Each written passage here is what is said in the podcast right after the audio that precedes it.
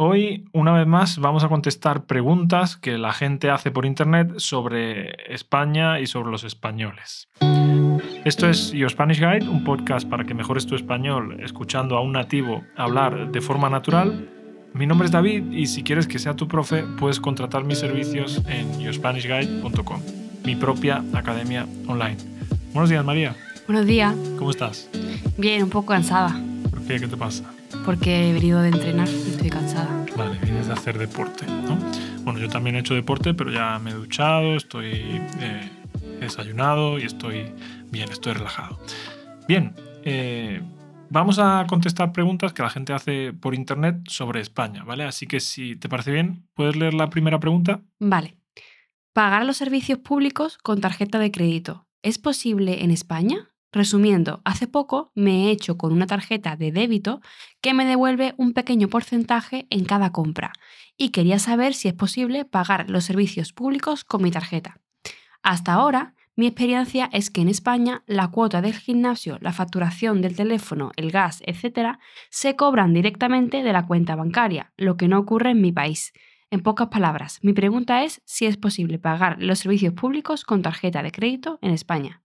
Cuando dice los servicios públicos, pues se refiere a los suministros, ¿no? A la luz, al agua, al gas, eh, etc.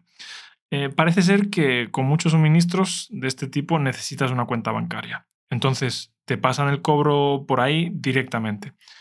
Una cosa que puedes hacer es dejar una segunda cuenta y dejarla con cero euros. Y cuando vayan a pasar el recibo, el recibo vendrá rechazado y entonces puedes hacer el pago a través de la web de la comercializadora. Y bueno, la comercializadora, por si no lo entendéis, es la empresa que te vende el suministro, que te vende la luz, que te vende el agua, eh, etc. Otra cosa que puedes hacer es hablar con tu comercializadora para ver si te dan una solución. Pero vaya, si no pagas mucho por la factura de la luz, para lo que te vas a ahorrar, yo la verdad es que ni me molestaba porque todo eso que te ahorres en dinero lo vas a gastar en tiempo haciendo trámites. Y bueno, una cosa que quiero decir es que llamé por teléfono para ver si era posible o no, pero me dijeron que no, que tienes que dejar la factura sin pagar y después pagarla para poder pagarla con tarjeta. ¿Tú sabes, María, si se puede pagar el gimnasio con tarjeta? El gimnasio sí, claro. El gimnasio sí, vale. Eh, pero bueno, los suministros así del tipo eh, luz y agua, te los domicilian al banco y si no los pagas en el banco, después los puedes pagar con tarjeta. ¿vale? El Internet también, ¿no? Supongo. El Internet eh, también te llega por el banco, sí, pero creo que ese sí lo puedes pagar eh, con tarjeta. Creo que el Internet sí, no tienes problema. Bien, siguiente pregunta. Vale. Impuestos sobre el alquiler. Hola a todos. Recientemente me he mudado a España y estoy buscando con dos de mis amigos un piso para alquilar. Ya he visto cuatro y dos de ellos me han pedido que les pague el alquiler en efectivo, nada de transferencia bancaria. Literalmente llegarán a, final de mes a mi puerta a por el dinero. El motivo, no quieren pagar el impuesto sobre la renta de alquiler. Así que ahora tengo curiosidad. ¿Cuántos impuestos tienen que pagar por un alquiler de, digamos, 750 euros? Bueno, según tengo yo entendido, los beneficios que obtienes por alquilar una vivienda se añaden a lo que tú ganas anualmente. En España, como en muchos otros países, tenemos un impuesto sobre la renta progresivo. ¿Qué quiere decir que el impuesto de la renta es progresivo? Pues quiere decir que va por tramos. Por ejemplo, de 0 a 12.450 euros, tú pagas un 19%. Después, de 12.450 a 20.200, pagas un 24%. Y así sucesivamente hasta llegar a un 47%, que es el máximo. Entonces, para poner un ejemplo práctico, si tienes un salario de 30.000 euros y no declaras el alquiler, pagarías de esos impuestos 5.500. Eh, Ahora, imagina que recibes 10.000 euros al año por el alquiler de esa propiedad y los declaras. Pues pasarías a tener 40.000 euros de ingresos anuales. 30.000 euros de tu sueldo más 10.000 euros del alquiler. Y en ese caso pasarías a pagar 9.000 euros de impuestos, es decir, 4.500 euros más. Por eso la gente no quiere declarar el alquiler en España. Pero vaya, que como he dicho, depende mucho de lo que tú ganes. Si a lo mejor no ganas mucho anualmente, lo declaras y e igualmente no, no pagas muchos impuestos. Bien, siguiente pregunta. ¿Qué actitudes o acciones que tomamos los extranjeros les molestan a los españoles? Bien, voy a darte ejemplos específicos de cosas que he visto que han hecho algunos extranjeros que me han resultado un poco desagradables. Cuando llega la época de verano, muchos marroquíes de Holanda, Bélgica, Alemania, etc., pasan por España con sus coches cargados hasta los topes para ir a Marruecos y llevarles cosas a su familia.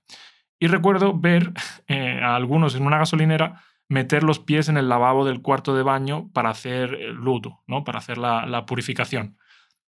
Que yo entiendo que tienes que rezar y que para eso tienes que lavarte los pies. Pero digo yo, no puedes coger una botella de agua para hacerlo, tienes que meter los pies en el lavabo donde la gente pone sus manos y su boca para enjuagársela. No sé, a mí me pareció un poco desagradable. Hasta tal punto que, que la gasolinera puso un letrero que ponía prohibido lavarse los pies en el lavabo. Por otro lado, he visto a muchos latinos que llegan a España y se ponen a criticar a nuestro país por el tema de la colonización, que si Cristóbal Colón, que si le robamos el oro, que si América Latina está mal por culpa de los españoles y de España, etcétera, etcétera. Y si eso es verdad o es mentira, es un debate aparte que podríamos hacer algún día, pero a mí qué me están contando? Si yo tengo 34 años, ¿qué culpa tengo yo de lo que pasó allí? ¿Y qué culpa tenemos el resto de, de los españoles? También he escuchado a extranjeros de otros países criticar a España. Creo que en muchos, casos ocurre porque tienen unas expectativas económicas con el país y cuando llegan eh, no consiguen ganar mucho dinero y tienen una vida difícil. Y lo comprendo. Yo soy el primero que critica a España, pero al fin y al cabo es mi país, ¿no? Es como si yo me critico a mí mismo. No me sienta igual de mal que si me criticas tú. La crítica externa siempre se recibe, pero así que, no sé, en ese en, particular creo que nos molesta cuando la gente de fuera viene a decirnos lo, mala que es, que es España. ¿A ti hay algo que te moleste, María, en particular, de los extranjeros? Pues estas cosas que tú has comentado no las había vivido yo directamente. Quizás pues sea porque tú hablas un montón con extranjeros en comparación conmigo. Siempre te, unes a ellos para hablar de, pues, las, diferentes políticas sociales o económicas de los diferentes países. Entonces quizás te hayas encontrado con, con esa actitud con más frecuencia. Yo no, no, no se me ha venido a la cabeza así nada. Quizás lo típico, ¿no? Que a lo mejor en vacaciones cuando vienen muchos extranjeros, pues a veces con ese ánimo de vacaciones pues resultan un poco más ruidosos o no sé, o a lo mejor grupo de extranjeros que se emborracha por la noche a lo mejor hace demasiado ruido, ese tipo de cosas. El escándalo, ¿no? Vale, yo es que he intentado ser eh, concreto y específico porque prefiero dar una respuesta sincera antes que decir lo típico que dice la gente, ¿no? Yo creo que, yo qué sé, que por ejemplo el tema de lavarse los pies en el lavabo eh, fue algo no es generalizado, pero fue algo pues, que me llamó la atención y que me pareció, pues, no sé, desagradable. ¿no? Y el tema de la política sí que he visto que muchos latinos eh, tienen ese discurso de que España, por culpa de la colonización, pues destrozó a América Latina y que América Latina ahora está mal por culpa de España y todo eso. Y no sé, a mí, a mí personalmente a mí me molesta un poco. Igual al resto de españoles no, pero bueno. En fin, lo vamos a dejar aquí. Como siempre, muchas gracias por darme amor en las redes sociales y muchísimas gracias a los estudiantes de Your Spanish Guide. No podría hacer esto sin vosotros.